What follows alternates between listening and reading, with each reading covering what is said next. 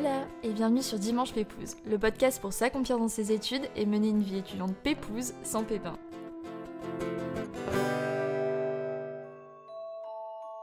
Grandir, vivre et devenir entre deux terres totalement opposées sur le globe. Découvrir un train de vie complètement différent. Trouver l'inspiration dans des paysages à couper le souffle. Prendre ses marques au paradis pour finalement se sentir chez soi, là où nos proches nous attendent. Aujourd'hui, je suis plus que ravie de vous inviter à découvrir les terres de Tahiti aux côtés de Grégoire, jeune diplômé en droit, hôte de deux podcasts, mais aussi youtubeur sur la chaîne Grégoire Dossier, où il nous partage ses conseils pour aider sa communauté étudiante à tirer le meilleur de cette période de sa vie, mais qui nous amène aussi dans sa nouvelle vie en tant qu'entrepreneur entre la France et Tahiti. Alors avant de commencer cet épisode, je vous invite bien sûr à vous abonner au podcast pour ne pas rater vos vols pour les prochaines destinations à découvrir lors de cette saison 3, mais aussi à laisser des petites étoiles sur Apple Podcast ou Spotify. Ça prend quelques secondes pour des heures de travail, donc je vous en remercie infiniment. Et puis bah, je vous laisse tout de suite découvrir ma conversation trip épouse avec Grégoire. Bonne écoute à tous Hello Grégoire, je suis toujours très contente de recevoir mes invités, mais pour toi, je suis aussi très intriguée parce que tu proposes un contenu axé pour les étudiants comme moi. T'as un podcast aussi comme moi, donc je mettrai le lien d'ailleurs en description de l'épisode. Et tu es aussi auto-entrepreneur comme moi. Tu viens de terminer ton master, presque comme moi. et euh, surtout, tu es passionné et donc bref, je suis très curieuse d'en savoir plus sur ton cheminement, sur ton parcours. Donc j'en dis pas plus et je te propose de te présenter de la façon la plus euh, pépouse, euh, qui tu es, ce que tu aimes, ce qui te fait vibrer. C'est vrai qu'on a pas mal de points en commun. Et euh, moi je m'appelle Grégoire, Grégoire Dossier, j'ai ma chaîne YouTube.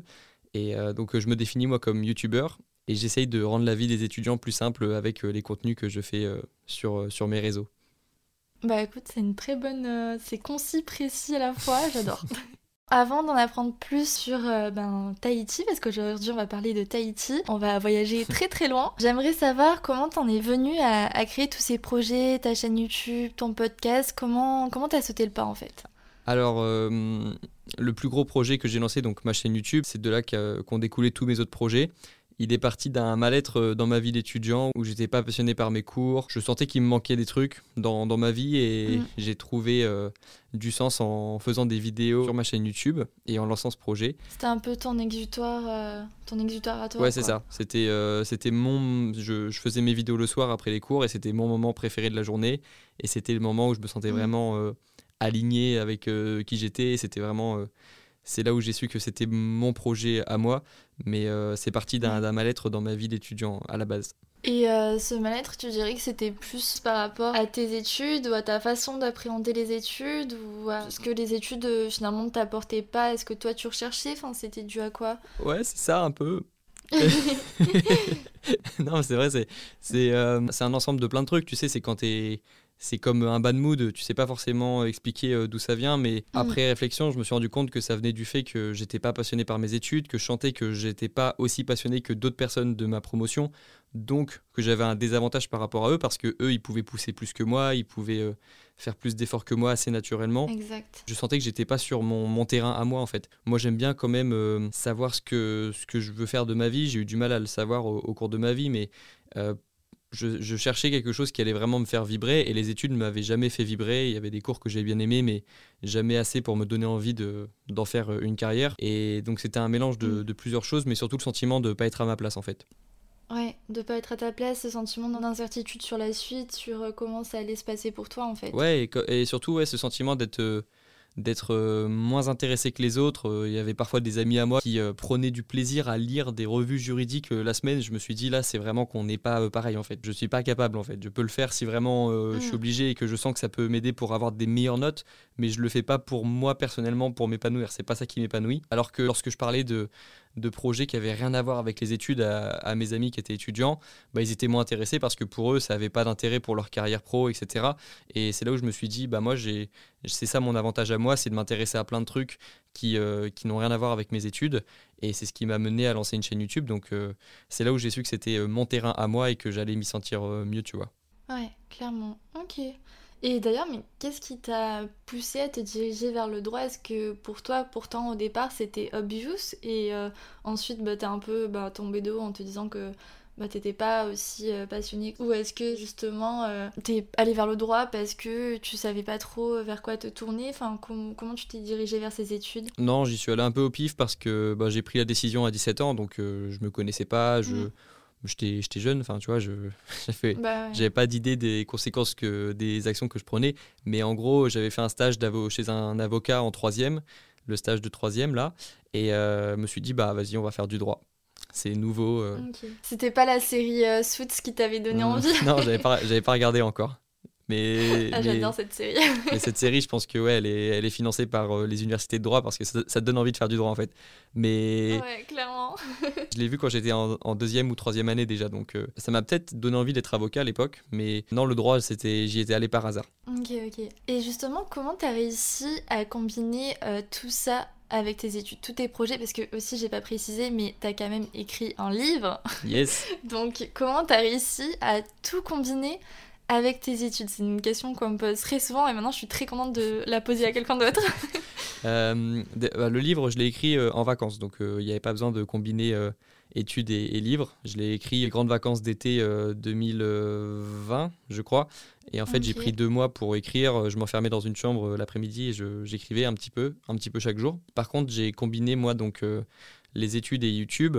Et donc, en fait, bah, c'était toujours un petit peu la même chose. C'était euh, les études le matin, YouTube le soir, YouTube et montage, euh, tournage et montage le soir. Et euh, j'enchaînais comme ça. Et puis, évidemment, j'ai fait des sacrifices pour, pour ça. Je me suis dit que je sortirais pas les jeudis soirs. Oui, c'est ce que tu disais dans ton dernier ou avant-dernier épisode, il me semble, sur ton podcast, justement. ouais, c'est ça, en fait. Enfin, fallait que ce soit cohérent et mes ambitions, elles étaient hautes. Et donc, forcément, je dois pas tout délaisser, sinon ça, ça vaut pas le coup. Mais il fallait un minimum me restreindre et restreindre un peu mes libertés, tu vois. Donc, euh, comme j'avais des ambitions assez hautes et que c'était difficile de faire les deux en même temps, bah, moi j'étais euh, d'accord avec le fait de pas sortir et de, de m'occuper vraiment que de ces choses-là, études et YouTube et toute l'année en fait. Moi ça, ça m'allait quand même, mais euh, je savais dès le début à quoi m'attendre en fait. Mais du coup, tu dirais que c'était surtout des sacrifices ou est-ce qu'il y a eu aussi une organisation particulière, peut-être une, une, sorte de discipline que tu as mis en place? Alors bah moi j'avais lu déjà sur le sujet, j'avais lu euh, l'été d'avant, avant la reprise de mon Master 1, j'avais beaucoup lu sur la productivité, l'efficacité, l'organisation. Donc j'avais des, mhm. petits, des petits systèmes comme ça, des petites astuces. Mais la discipline, euh, pour moi, on peut pas vraiment l'apprendre dans les livres. C'est un truc qui s'expérimente et qu'on peut augmenter euh, soi-même avec ses actions, justement, en essayant de pas euh, dicter ses actions avec les émotions qu'on ressent et d'être capable un soir de faire quelque chose de positif, même si on se sent pas très bien. Et donc, c'est comme ça que moi j'ai créé ma discipline. Et l'organisation, pour moi, tu peux l'apprendre avec les livres et c'est ce que j'ai fait. Donc, ouais, c'était un mélange de deux, de deux choses. C'était de l'organisation que j'avais que j'avais apprise parce que je, de base, moi, je suis pas quelqu'un d'organisé. Et ensuite, euh, la discipline, c'était plutôt euh, dans euh, la vraie vie que, que j'ai appris à, à, la développer. Ok. Et du coup, bah, il y a une question qui me vient justement. Est-ce que tu as déjà eu des moments où voilà, tu as eu des impératifs par rapport à tes études? Parce qu'un master de droit, c'est quand même assez prenant. Et est-ce que justement tu t'es retrouvé face au dilemme euh, est-ce que je suis mon impératif des études ou est-ce que je suis mon impératif de mes projets? Par exemple, publier telle vidéo tel jour à, telle heure. Est-ce que tu as toujours fait passer tes études avant ta création de contenu? Ou justement tu as plutôt essayé de, trouver une balance et de faire plutôt passer euh, parfois la création de contenu. Enfin, Comment tu as fait? Bah, en fait, j'ai alterné un petit peu, mais euh, de, de, manière générale, euh, je faisais quand même passer les études avant parce que, en soi, tu vois, les, les deadlines des, des études étaient beaucoup plus importantes que les deadlines de YouTube parce qu'à l'époque, mm. j'avais pas vraiment d'obligation vis-à-vis de ma communauté, j'en avais pas. Donc ça, ça servait pas à grand chose de dire allez, nouvelle vidéo tous les samedis à 17h parce qu'il n'y avait pas assez de personnes mm. qui l'attendaient. Donc les obligations, je mettais toujours celle de la fac en priorité parce qu'il y avait des examens, il y avait des TD.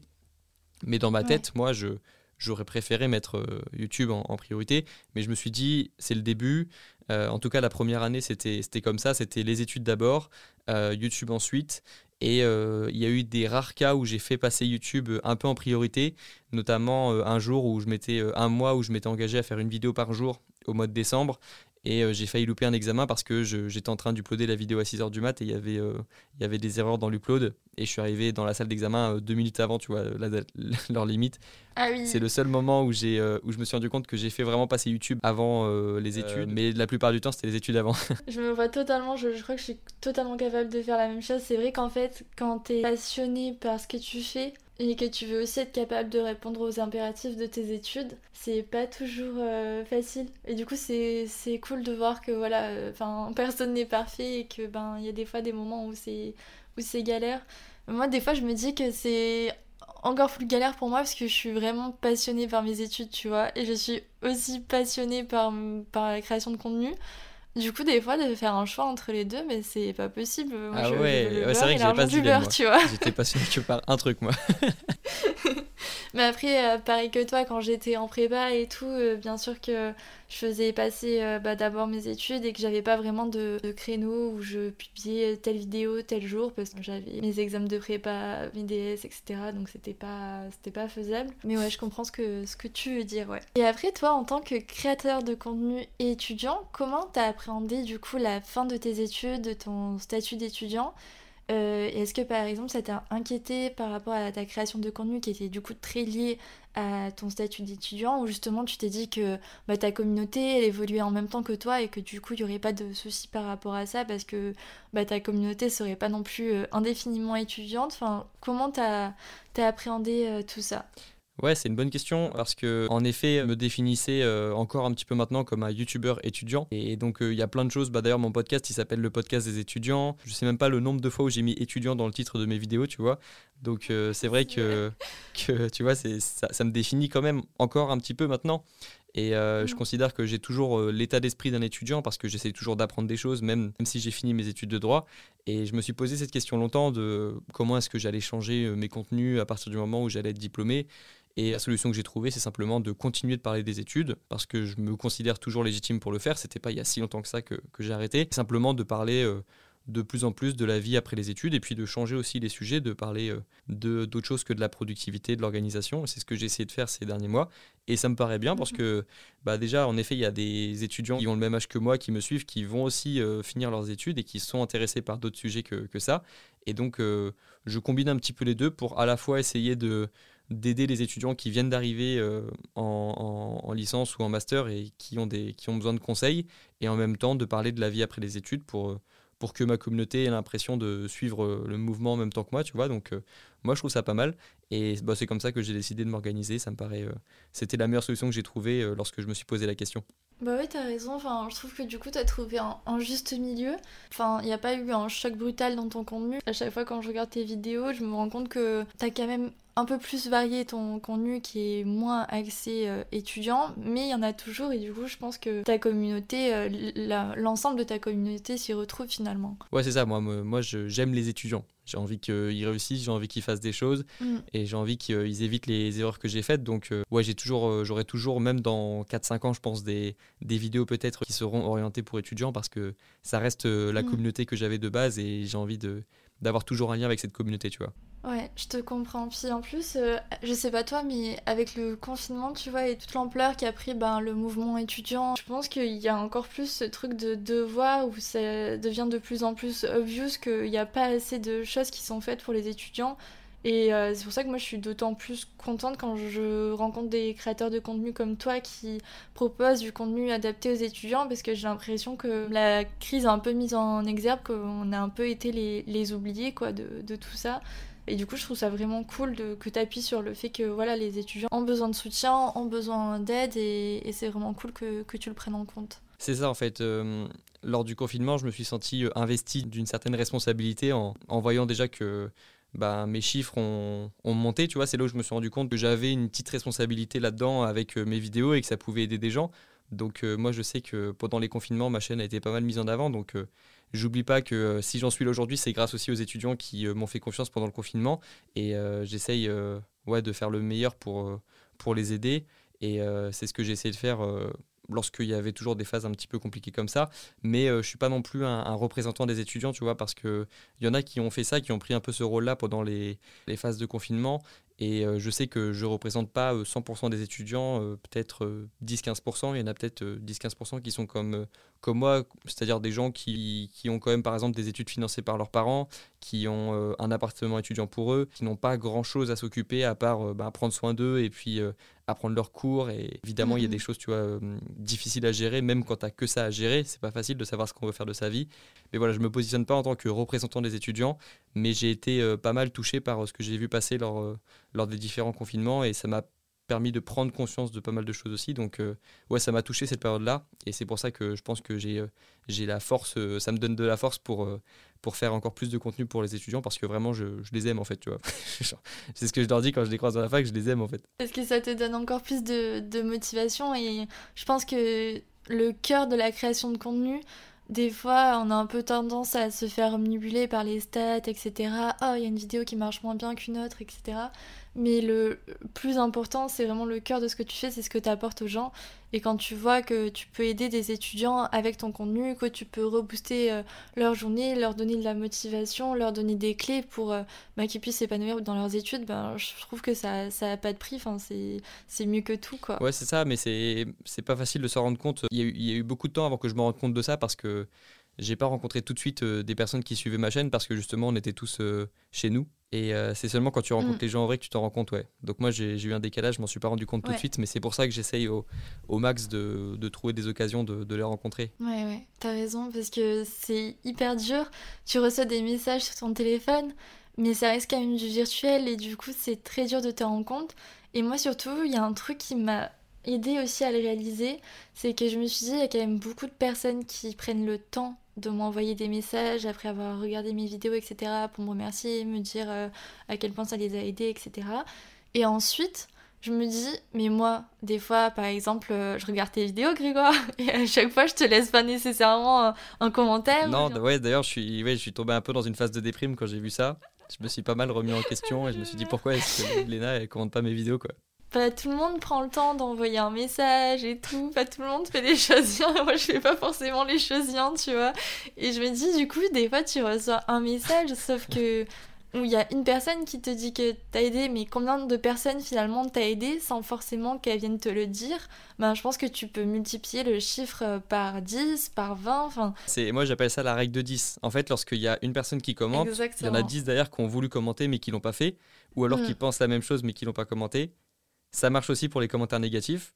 Pour moi, lorsqu'il y a une personne qui me fait une remarque sur une de mes vidéos, il y en a peut-être 10 qui le pensent mais qui l'ont pas fait. Donc là, c'est plutôt positif pour moi parce que ça évite d'avoir euh, 10 commentaires négatifs, tu vois. Mais, euh, mais c'est vrai que je me dis que à chaque fois que j'ai un commentaire positif, il y en a 10 au moins qui le pensent derrière. Donc c'est les petites techniques de youtubeurs pour se rassurer, enfin pour, euh, pour essayer de prendre conscience des choses. Mais C'est mais c'est vrai que c'est difficile d'en prendre conscience quand même, tu vois. Mm, bah c'est pour ça que c'est hyper cool que, que tu fasses des meet-up, que tu ailles à la rencontre euh, des personnes qui te suivent. Moi aussi, c'est ce que j'essaie de faire de, de plus Ouais, en t'en as fait un là récemment Ouais, t'en as ai essayé d'en fait, faire euh, ouais, c'est ces ça. J'en ai fait un à Paris, puis j'en avais fait un à Marseille, et ça fait trop du bien quand tu rencontres les personnes en vrai et qu'elles te disent les yeux dans les yeux, mais ça met trop ce que tu fais et tout. Enfin, c'est le plus beau des cadeaux, quoi. C'est bien. hein. Ouais. Le plus dur, c'est de rencontrer le premier abonné pour faire un groupe. Clairement. Et moi, je l'avais fait à Paris une fois, et j'étais arrivé tout seul, et en fait, ils avaient déjà formé eux un groupe, et je, je me suis dit, ça fait bizarre d'arriver tout seul, moi, alors qu'il y a un groupe qui est déjà prêt. Maintenant, je me suis fixé une règle, lorsque je fais un meet-up avec pas mal de monde, je viens toujours au moins accompagné pour pas arriver tout seul comme un débile dans le groupe. Mais, mais moi, je t'accompagne quand tu veux, hein. c'est ce que j'ai fait au Tour de France lorsque j'ai rencontré, parce que là, je savais qu'il allait y avoir pas mal de monde, et Ouais. j'ai ramené un pote avec moi, je lui ai attribué le rôle de cadreur, alors qu'en fait, il avait jamais touché une caméra de sa vie, et Ah oui. lorsqu'on me demandait qui c'était, je disais que c'était mon cadreur euh, professionnel, tu vois. Mais en fait, c'était juste un pote qui, qui avait envie de voyager en même temps, et comme ça, on venait à deux au meet-up, et t'avais pas cette sensation d'arriver tout seul. Trop cool. T'as bien fait, t'as bien fait en vrai. Mais oui, si on, fait un- si on, si on va dans le sud, je, je te tiendrai au courant. Voilà, la prochaine fois, on lance les meet-up euh, grégodorables. Ouais, c'est ça. Pourquoi adorable d'ailleurs? Pourquoi Léna adorable Ouais, parce que j'ai vu passer aussi une maille adorable, et je me suis dit, c'est quoi? C'est une famille? C'est une secte? C'est quoi? Mais figure-toi que je reçois plein de commentaires en mode ouais, t'as volé le pseudo de Maya Adorable et tout. Sauf que moi j'ai créé ma chaîne YouTube il y a 6 ans quand même. Du coup j'ai créé ma chaîne YouTube vraiment avant qu'il y ait des adorables qui soient créés partout, tu vois. Mais c'est quoi cette secte là Ben en fait c'était juste, euh, tu sais, j'étais en terminale. Ça fait un jeu de mots? Ouais, c'est tout. J'adore les jeux de mots pourris Ah, et il n'y avait pas plus simple comme jeu de mots et je voulais pas juste que ma chaîne s'appelle Lena. J'avais clairement pas d'idée à part ça. Dans ma tête, tu vois, j'allais juste faire une vidéo ou deux comme ça et je pensais pas que ça allait prendre autant de place dans ma vie. Donc euh, du coup, euh, maintenant je suis là en mode euh, j'aurais peut-être dû plus me concentrer sur mon sur mon pseudo. Bah non, mais c'est pareil en terminale, tu sais pas. Moi. Bah Heureusement ouais. que j'ai pas créé ma chaîne en terminale, je sais pas ce que j'aurais mis comme pseudo, tu vois, mais ça aurait été, euh, ça aurait été aberrant. bah du coup, j'ai une question aussi qui me trottine dans la tête, même pour moi personnellement, tu vois. C'est à quel moment tu t'es dit une fois diplômée, du coup, c'est sûr, euh, je vais me lancer dans la création de contenu à 100%. Est-ce que tu étais vraiment sûre de toi? Est-ce que tu as eu des moments de doute? Quel cheminement, en fait, tu t'es fait dans ta tête pour euh, prendre cette décision? J'étais assez sûr de, vouloir le faire parce que je voyais, je me voyais pas faire quelque chose d'autre et même encore aujourd'hui, je me vois absolument pas faire quelque chose d'autre et mm. c'est ce qui me confirme que je suis à la bonne place. Mais par contre, il y a toujours des moments de doute ou de réflexion en tout cas parce que c'est un truc qui n'existe pas, qui n'existait pas il y a 15 ans, de vivre de son activité comme ça. Euh, c'est tout nouveau. Il y a heureusement euh, quelques personnes qui ont connu les mêmes réflexions que moi avant moi parce qu'elles ont commencé avant. Et donc, moi, j'ai l'impression de juste avoir besoin de suivre le mouvement. Et je me dis que je suis pas le premier, donc c'est un petit peu moins stressant pour moi de vivre de mon activité comme ça, d'être un youtubeur et de décider de, même après avoir fait 50 droits, d'aller à fond sur YouTube euh, au lieu d'utiliser mon master, tu vois. Mhm. Mais je me dis que tant qu'il y a une communauté qui me suit et qu'il euh, y a de l'intérêt autour de ce que je fais, ça va bien se passer pour moi. Tant qu'il y a une communauté, tant qu'il y a des personnes qui, sont, qui aiment bien mon contenu, ça veut dire que moi, je vais avoir des opportunités professionnelles à côté, avec des marques, avec d'autres youtubeurs qui vont pouvoir me découvrir. Tant qu'il y a des gens qui me suivent, des belles choses vont se passer. Mhm. Et comme je sais que je vais pas, je serai toujours peut-être pas suivi à 50 ans ou 60 ans, c'est mon rôle de sécuriser ma, ma, position avec des décisions euh, intelligentes en termes d'investissement, de comment je gère mon activité. Donc je sais que ça ne durera pas forcément 30 ou 40 ans, mais si ça dure 10, 15, 20 ans et que je gère bien, normalement, euh, j'aurais pas de problème pour sécuriser ma situation. Ok, donc euh, pour toi, finalement, tu as plus euh, saisi l'opportunité qui se présentait à toi de vivre pleinement ta passion et d'en faire ton métier. Et tu t'es dit, de toute façon, bah, j'ai le backup de mes études, j'imagine Ouais, exactement. Mon master, il est là, il, il expire pas en 2026, tu vois, c'est pas un passeport. si je veux devenir avocat dans 5 ans, je peux toujours le devenir. Je serai un petit peu plus vieux que la moyenne parce qu'on pourra voir que je j'ai pas voulu devenir avocat juste après mes études, mm. mais c'est pas grave, j'ai une tête de bébé donc je fais 50 de moins, donc euh, ça passera quand même, tu vois. bah maintenant, on va pouvoir un peu euh, voyager. Allez. Bah du coup, comme tu l'as dit, t'as grandi à Tahiti, si je me trompe pas. J'ai vécu 8 euh, ans à Tahiti, en effet. J'ai fait ma petite section et mon lycée. Ok. Du coup, bah, est-ce que tu pourrais un peu plus nous parler de cette expérience bah, à l'étranger sans être à l'étranger, parce que c'est ça reste la France au bout du monde. Qu'est-ce qui t'a donné envie du coup d'y retourner? Qu'est-ce que ça t'apporte toi aussi de, partir là-bas euh, en étant auto-entrepreneur, de finalement pouvoir travailler de n'importe où? Est-ce que tu pourrais nous parler un peu plus de tout ça? Alors, euh, Tahiti, c'est pas moi qui ai décidé d'y aller. En fait, à chaque fois que j'y suis allé, c'est parce que mes parents étaient mutés, mhm. parce qu'ils sont euh, professeurs de français. À Tahiti, on, a beaucoup besoin de professeurs de français.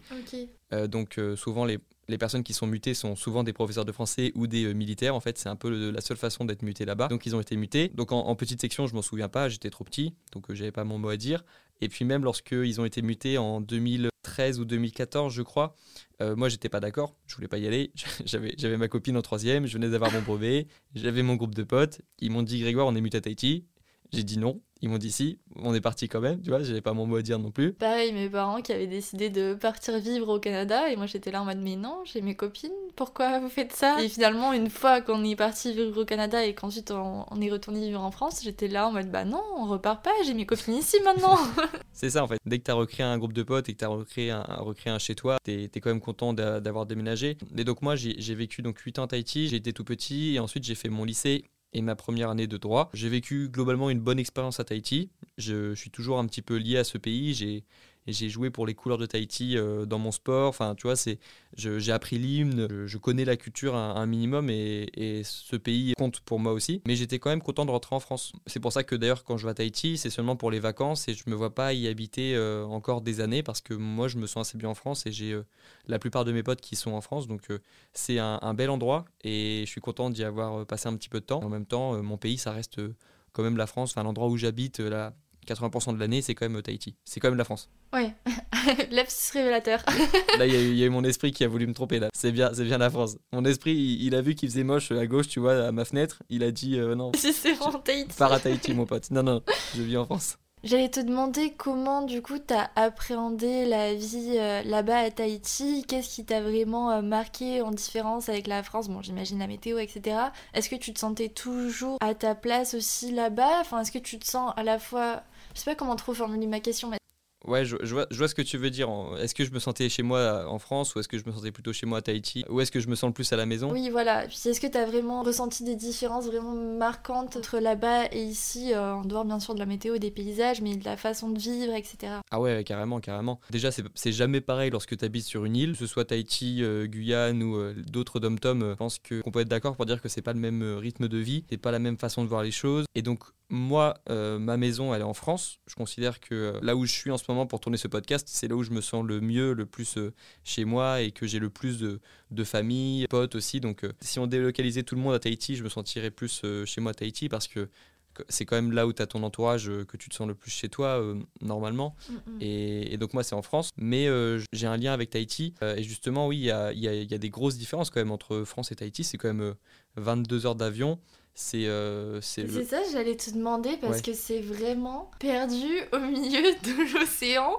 Je me dis, mais combien de temps tu mets pour y arriver depuis la France quoi? C'est 22 heures. Ouais, c'est ça, c'est le voyage le plus long du monde euh, si tu pars de, si tu pars de la France, ah ouais. c'est 22 heures d'avion. Et en effet, tu es, au milieu de l'océan. Tu vois ça sur la carte, ça fait un petit peu flipper. Il y, a, des potes qui pensaient que j'allais même pas avoir de Wi-Fi là-bas. En fait, pensaient qu'on allait s'envoyer des lettres ou je sais pas comment. Mais donc, ouais, c'est complètement différent.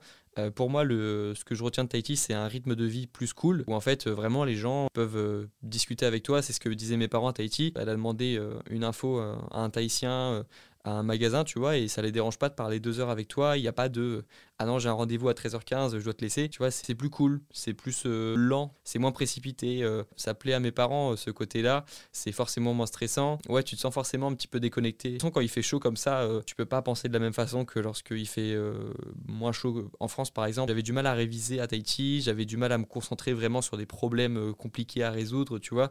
Euh, c'est pas pareil quand il fait chaud comme ça, mine de rien. On, est un petit peu déconnecté de ce qui se passe en France, même lorsqu'on voit les actualités en France depuis Tahiti, on, le voit clairement que c'est pas le même endroit, donc on se sent un petit peu déconnecté, je pense. Mais en fait, ce que tu dis, c'est que c'est un peu la vie pépouse, quoi, là-bas. Exactement, je pense que si tu veux interviewer des Tahitiens, je pense que ça correspondra bien avec. Euh, c'est vrai que c'est tranquille, c'est ça, c'est chill, comme on dit à Tahiti. C'est pareil, ça dépend des personnes. C'est là où j'ai vu les mecs les plus déter au niveau sport, qui allaient ramer à 5h du matin et on les voyait sur le lagon en train de ramer. Les personnes les plus déter de ma vie aussi. Miracle Morning, quoi. Exactement. Mais en fait, le soleil se lève à 5h30 là-bas. C'est naturel de faire un Miracle Morning. Mais je vais vivre là-bas.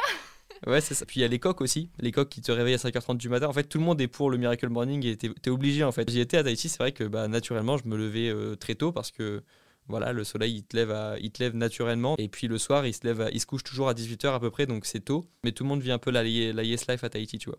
Et justement toi pour partir là-bas, est-ce que toi tu as eu des échos de voilà de quel type d'opportunité on peut retrouver là-bas? Et dans ce cas, quelle paperasse il faut faire pour partir là-bas? Ouais, alors je sais qu'à Tahiti, il n'y a pas d'auto-entreprise. Si tu veux créer ton entreprise là-bas, ça s'appelle pas comme ça. Ça s'appelle une patente. En fait, c'est un système un peu différent. Je suis pas sûr qu'il y ait des cotisations sociales à payer comme nous en France. C'est un système différent. Euh, honnêtement, je recommanderais pas à quelqu'un qui veut juste faire un stage de deux mois de partir à Tahiti parce que la vie elle est super chère pour quelqu'un. Euh, en fait, à Tahiti, les salaires, par exemple, des professeurs sont indexés par rapport au prix de le, coût de la vie en fait, euh, un professeur euh, à Tahiti euh, est rémunéré plus qu'en France parce que les prix sont plus chers à Tahiti. Quelqu'un qui vient pour faire un stage, il n'aura pas ça. Son salaire ne sera pas indexé comme ça peut être le cas pour des professeurs, par exemple. Il y a pas mal d'universités là-bas. Enfin, enfin j'arrive pas à me rendre compte à quel point c'est petit ou à quel point c'est grand. Alors, Tahiti, c'est 40 000 habitants, je crois. D'accord. C'est pas énorme. On peut faire le tour de l'île en une heure et demie en voiture. Mais par contre, il y a, quand même beaucoup d'habitants, donc t'as pas non plus l'impression de vivre sur une île euh, déserte. Il y a, y a, quand même tout, il y a cinéma, enfin tu vois, il y a centres commerciaux. Ça reste euh, un endroit où il y a à peu près tout. Mais oui, c'est pas, pas très grand en fait. Tu rencontres vite les mêmes personnes. Peut-être qu'au bout d'un moment, tu tournes un peu en rond quand même. Bah ouais, c'est un peu le sentiment que j'ai eu. D'ailleurs, c'est pour ça que je me sens plus euh, chez moi en France, en dehors du fait que j'ai la plupart de mon entourage en France. C'est que j'avais l'impression, moi, à mon âge, que ça m'allait pas cette vie cool en fait. C'est un peu trop tôt pour moi d'avoir une vie aussi cool avec euh, le soleil, avec un rythme de vie comme ça. La vie en France me, me donne plus d'ambition pour l'instant. Par contre, je pense que c'est bien pour se reposer, c'est bien pour euh, pourquoi pas faire une retraite, tu vois, mais c'est pas forcément là que je me vois euh, vivre. Et après, est-ce que tu pourrais nous en dire un peu plus sur ton quotidien là-bas, tes habitudes? Ben, Tu nous as dit aussi que le coût de la vie était assez cher, mais aussi peut-être par rapport aux habitants, aux paysages. Que j'y suis allé il y a pas si longtemps que ça, donc je me souviens de ma routine. Donc évidemment, j'ai fait le Miracle Morning. Yes. Je, me suis levé euh, en même temps que le soleil, même parfois avant le soleil. Je me levais à 4h du matin parfois parce que j'étais un peu décalé. Euh, par le voyage. Il y a combien de décalage horaire d'ailleurs? Il y a 12 heures. c'est simple, c'est le plus gros décalage horaire euh, possible. Ah oui. En gros, euh, quand il est 8h du matin chez nous, il est 8h du soir à Tahiti. Et, et donc, euh, moi, vraiment, je vivais ma, ma meilleure vie pépouse quand j'étais à Tahiti parce que donc je me levais le matin euh, très tôt, puis euh, la journée, euh, les parents, ils allaient travailler, donner cours aux élèves. Je les laissais partir, je prenais le petit-déj avec eux, je prenais un petit café avec la vue. J'allais, euh, putain le cliché, j'allais euh, à la piscine après le matin. Ah oui, d'accord. Très bien. Il y avait une piscine dans la résidence, c'est souvent le cas à Tahiti. Prenais ma petite story Instagram, évidemment, pour faire culpabiliser 99% des personnes qui me suivent. Non, c'est pas vrai, je prenais pas trop de stories, ça va. Non, ça va. Franchement, j'ai pas eu trop le seum en regardant tes stories. C'est que ça allait, tu t'es pas. Non, franchement, je, et c'est, là pour le coup, je vais redevenir sérieux. Je sais que ça peut euh, vite faire culpabiliser. Et puis même moi, euh, je sais que quand quelqu'un poste une story sur Instagram ou un beau paysage, c'est pas parce que le paysage est beau que sa vie est parfaite en ce moment euh, à la personne qui prend la photo, tu vois. Et je l'ai vu trop de fois sur Instagram en connaissant les personnes derrière la photo. Le profil est parfait, les photos sont belles, etc. Et j'ai pas envie de représenter ça. Donc souvent, j'ai parlé d'ailleurs à Tahiti que je me sentais pas si bien que ça Tahiti parce que je me sentais éloigné justement. J'ai- pas hésité à parler justement que la vie elle est pas parfaite même si tu es à Tahiti dans un paysage qui lui euh, est assez parfait. Mais ça, Euh, c'est vraiment bien que tu le soulignes parce que c'est vrai qu'en plus, avec les réseaux, on a tendance à, faire des raccourcis et à se dire, bah voilà, telle personne est à la plage au bout du monde, donc tout va bien euh, dans sa vie et tout se passe pour le mieux du monde, alors que c'est pas forcément ça. C'est bien que tu sais aussi montrer que ça veut pas dire que euh, tout, tout se passe bien et que justement on est vraiment euh, 100% à sa place. Et j'imagine que ça a pas été non plus facile d'avoir aussi la distance avec ses amis au début quand t'as suivi tes parents, d'avoir la distance avec tes amis, de perdre tes repères, de devoir en créer de nouveaux, c'est pas aussi simple quoi. Bah exactement. Alors euh, en vacances c'est pas pareil parce que j'y suis allé Oui. que un mois, mais euh, même en y allant que un mois, euh, je me sentais éloigné de mes proches alors que moi j'aime bien, je me sens bien lorsque je suis avec mes amis. Donc même là j'avais un manque, même si je gagnais plein de choses en allant à Tahiti, il y avait des- pas mal de choses que j'avais perdues. Donc euh, c'est pour ça que j'en ai parlé. Et puis euh, même ça te met la pression. T'es es censé être heureux à Tahiti, tu vois. Il fait trop beau, euh, les gens sont sympas, t'es es censé être heureux et ça te met une pression. Et si tu n'es pas heureux à Tahiti, t'as ton cerveau qui commence à te dire que tu es dans un des plus beaux endroits du monde et que tu même pas capable d'être heureux et ça, te ça peut te rendre malheureux. Donc Mm. Euh, faut faire attention euh, lorsqu'on va dans un très bel endroit comme ça parce qu'on peut vite avoir euh, des, des déceptions.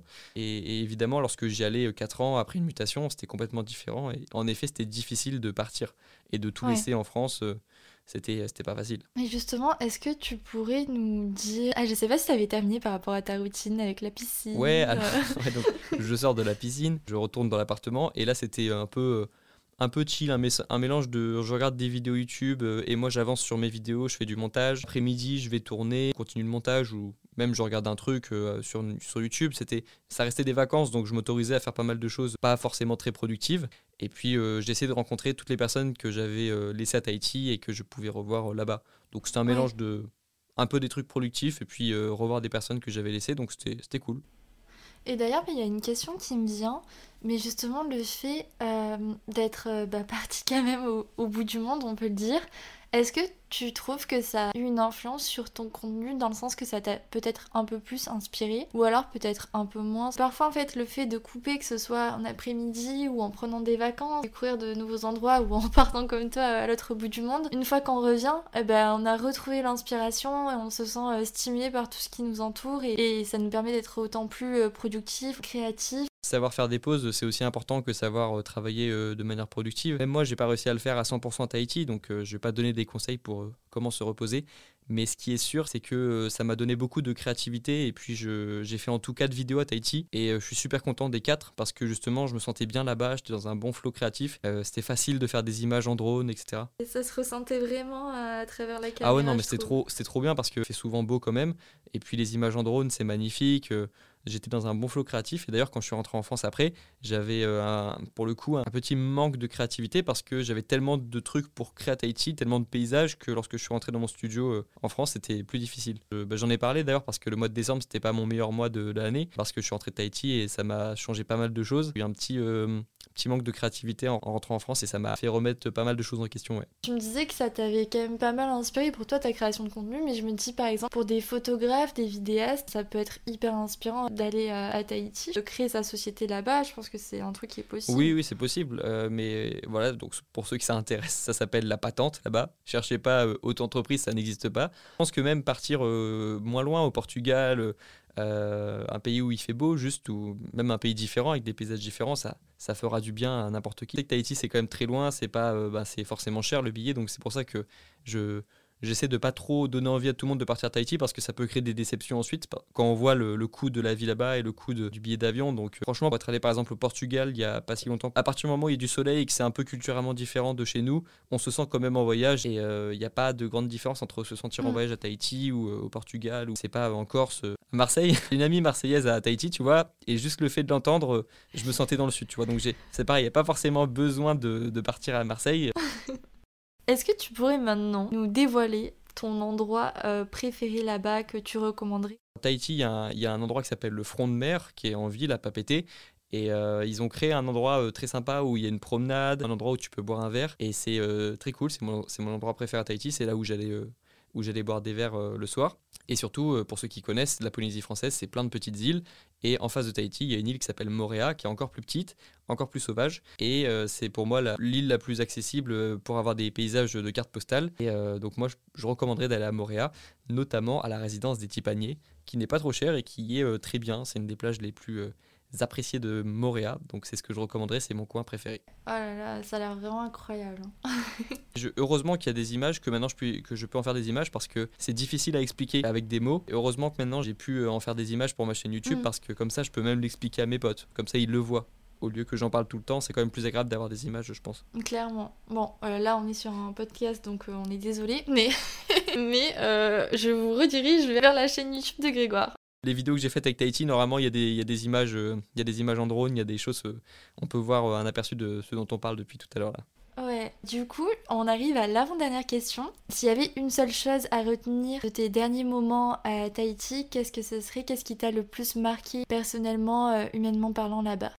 Bah, le fait justement que les gens à Tahiti sont souvent. Euh, tu peux être un inconnu pour eux, ils vont faire passer euh, tes intérêts avant, euh, avant les leurs. Encore une fois, si tu as besoin de, je sais pas, demander un conseil à quelqu'un, il peut très facilement prendre un peu de temps pour toi. Je me rappelle aussi, ça m'avait marqué lorsque je suis allé courir à Tahiti. Euh, en gros, toutes les personnes que tu croises te disent bonjour quasiment. Tu sais, en France, lorsque on, croise quelqu'un du regard, parfois, ben, on, soit on baisse les yeux dans la rue, soit on essaie de faire un petit hochement de tête euh, pour euh, sympathiser. Mais à Tahiti, il y a des personnes qui croisent ton regard et qui te font un vrai sourire, tu vois. Et c'est c'est marrant en fait. Ça te donne un peu de ça te donne un peu de joie dans ta journée et ouais c'est là-bas c'est là où j'ai vu le plus de sourires comme ça en marchant dans la rue. Même s'il y a des gens évidemment qui le font pas hein, faut pas croire mais il y a quand même plus de sourires dans la rue que d'habitude Ouais, j'imagine que du coup, en rentrant en France, ça doit te manquer un peu parce que ça met quand même du baume au cœur, quoi, comme tu dis. Non, non, non, je fais la gueule tout le temps et je. c'est bon, j'ai pris l'habitude. tu fais la méthode métro parisien. ouais, ça va, je... ouais, c'est bon, maintenant je... je boude et je me, sens... je me sens mieux en France. Non, mais ça va, j'ai pas besoin d'avoir ces sourires dans ma journée pour être heureux, mais ça, ça fait un petit plus. On, on, se sent, euh, on se sent ailleurs, c'est sûr. Mais tu peux pas faire des sourires comme ça euh, dans le métro à Paris. T'as as mal, as mal aux lèvres, tu rentres chez toi, t'en peux plus. Ah. T'as Tahiti, mais tu, tu pourrais pas le faire au métro, tu passes pour, pour un fou. tu es fade. Quand j'habitais au, Canada, justement, dès que tu croisais des gens, c'était bonjour, comment ça va? Enfin, tout le monde se disait tout le temps bonjour, bonjour, bonjour. Je le prends hyper mal quand on me dit pas bonjour dans la rue alors que moi j'ai dit bonjour. Je le prends hyper personnellement. Et du coup, on arrive à la dernière question de cet épisode. J'ai l'impression que c'est passé super vite. Est-ce que tu aurais une petite recommandation Pépouze pour la fin? Donc, euh, que ce soit bah, une musique, un film, un endroit, une habitude, une chaîne YouTube, hmm. un podcast, n'importe quoi qui te fait du bien. Bah, déjà, qui d'autre que la Queen de, euh, de, de, la, du Pépouze, Léna Adorable évidemment. Qui d'autre que toi, Léna? Et sinon, il y a une jeune créatrice, enfin jeune, ça se trouve elle a mon âge, je sais pas, mais euh, il y a une fille qui s'appelle euh, Cléa sur, sur YouTube que j'avais repéré assez vite lorsqu'elle avait genre 100 abonnés. Et elle a l'air assez pépouse aussi. Comme musique, je dirais Miracle de Cocoon, C-O-C-O-O-N, je crois. Ouais. Euh, et comme habitude, je dirais euh, de boire un thé euh, avec un, plaid et un chat pas très loin. Tes stories avec les chats, mais j'adore, vraiment, mais continue. Il est plus à la maison, c'est ma soeur qui l'a récupéré et je suis triste, c'était mon chat Instagram. Bah, je vais t'offrir un chat. j'avais toujours, j'avais toujours au moins 10 DM après avoir mis cette story avec le chat. Forcément, moi j'adorais. non mais femelle, elle était venue, elle était revenue à Noël, donc j'ai fait quelques stories, mais oui, j'ai toujours, toujours deux chats à la maison, mais il y en a un qui est plus là. il va falloir agrandir la famille des chats là pour Grégoire. C'est ça, mais pas trop vite parce qu'après je vais vraiment devenir euh, le, le, cliché du papy qui se couche à 20h avec ses chats et qui boit des, des thés, tu vois. Mais on s'en fout, on s'en fout, soyons des que, papys. Ouais, mais j'ai que 23 ans, non, c'est pas possible, j'ai que 23 ans. Bon, mais écoute, trop cool. Merci beaucoup pour euh, ces petites recos pépouses. Et euh, merci pour, euh, pour ce moment. C'était trop cool d'en savoir plus sur, sur ton parcours, mais aussi sur voilà, comment tu as vécu ben, ton expérience à Tahiti. Vraiment cool aussi de prendre le temps de découvrir des beaux endroits du monde comme celui-ci. Donc, c'était trop cool de te recevoir pour, pour en parler. Bah, merci. Ah ouais, bon courage pour ton podcast, pour la nouvelle saison, pour ta chaîne YouTube, etc. Moi aussi, j'aime bien suivre ça de, de mon côté. Et puis, un plaisir d'avoir enregistré avec toi. Merci beaucoup d'avoir passé ce moment pépouze avec nous jusqu'à la fin. N'oubliez pas de laisser des petites étoiles grâce à Spotify ou à l'appli Apple Podcast si l'épisode vous a plu, ou de partager l'épisode à votre entourage. Et on se dit à dimanche prochain pour un nouvel épisode. Bon dimanche à tous